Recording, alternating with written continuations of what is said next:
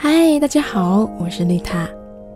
最好的爱是陪伴，不要错过孩子的每一次成长，让父母更懂孩子，也让孩子更懂父母。欢迎收听，这里是成长守护频道，致力于培养孩子健康游戏习惯，守护孩子健康成长。在生活上，你跟你孩子是怎么沟通的呢？接下来你会听到一段生活上的小片段，不知道你听完是什么感受？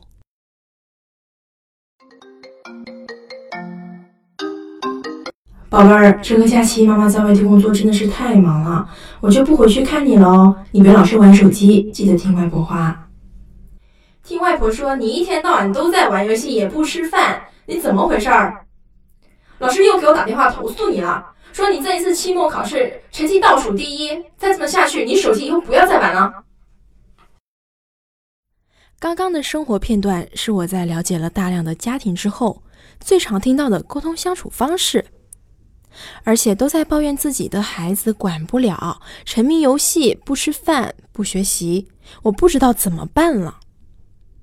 游戏究竟是不是洪水猛兽的这个问题，可能在每一个家庭跟父母之间都有着不同的定义跟理解。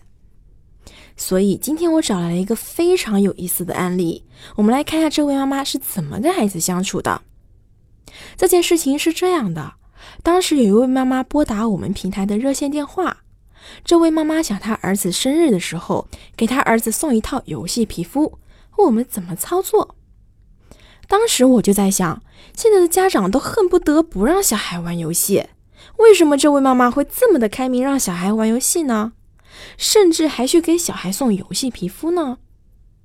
在现在这么多的家庭中啊，这位妈妈的行为真的是太特殊了。她跟她的小孩到底是一个怎样的相处模式？我非常好奇。经过深入的了解，原来她是一个单亲妈妈。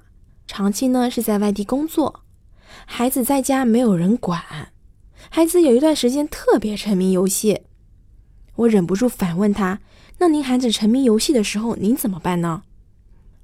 这位妈妈说：“哎，小孩沉迷游戏，其实不过是找一个精神寄托，还是要更多的听听孩子的想法，加入孩子的世界中。小孩的心思其实都很简单。”孩子只是希望得到家长更多的关注，就这样而已。其实还真是这样。如果孩子信任你的话，自然很多问题孩子就比较容易听得进去。那妈妈还提到，她说她跟孩子在相处的时候，其实就是跟朋友一样。孩子生活上遇到的事情也都会跟妈妈分享，包括刚提到的这位妈妈中途想要干预孩子的一个游戏行为，那孩子也自然不会有过激的情绪。这位妈妈最聪明的就是，她不仅跟孩子做到了很好的沟通，还跟孩子做到了真正的共情。她打破了对游戏的偏见，在良好的亲子关系中，她信任孩子去玩游戏，甚至还去给孩子投其所好，送游戏皮肤。这整个故事说下来啊，会发现其实信任跟沟通就是他们距离之间最好的桥梁。那父母本来就应该是孩子的倾听者跟最信任的人。记得之前跟一个同事聊天，谈到了彼此的一个成长经历。他是一个哈佛学霸，他说在成长教育上，他妈妈是对他影响最大的人。为什么这么说呢？他说他妈妈其实不在于多有教育的一个远见，而是一直以来他妈妈都是他在这个世界上他最信任的人。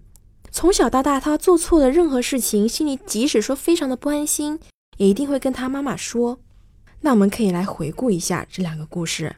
这两位妈妈都有一个共性，就是在面对孩子的问题上，他们的处理方式都是很柔和并且理性的。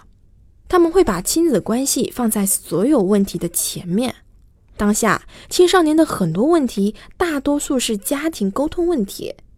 只有当建立好了亲子关系，成为了孩子重要的人，孩子就会愿意听父母的话，因为他们会担心父母生气。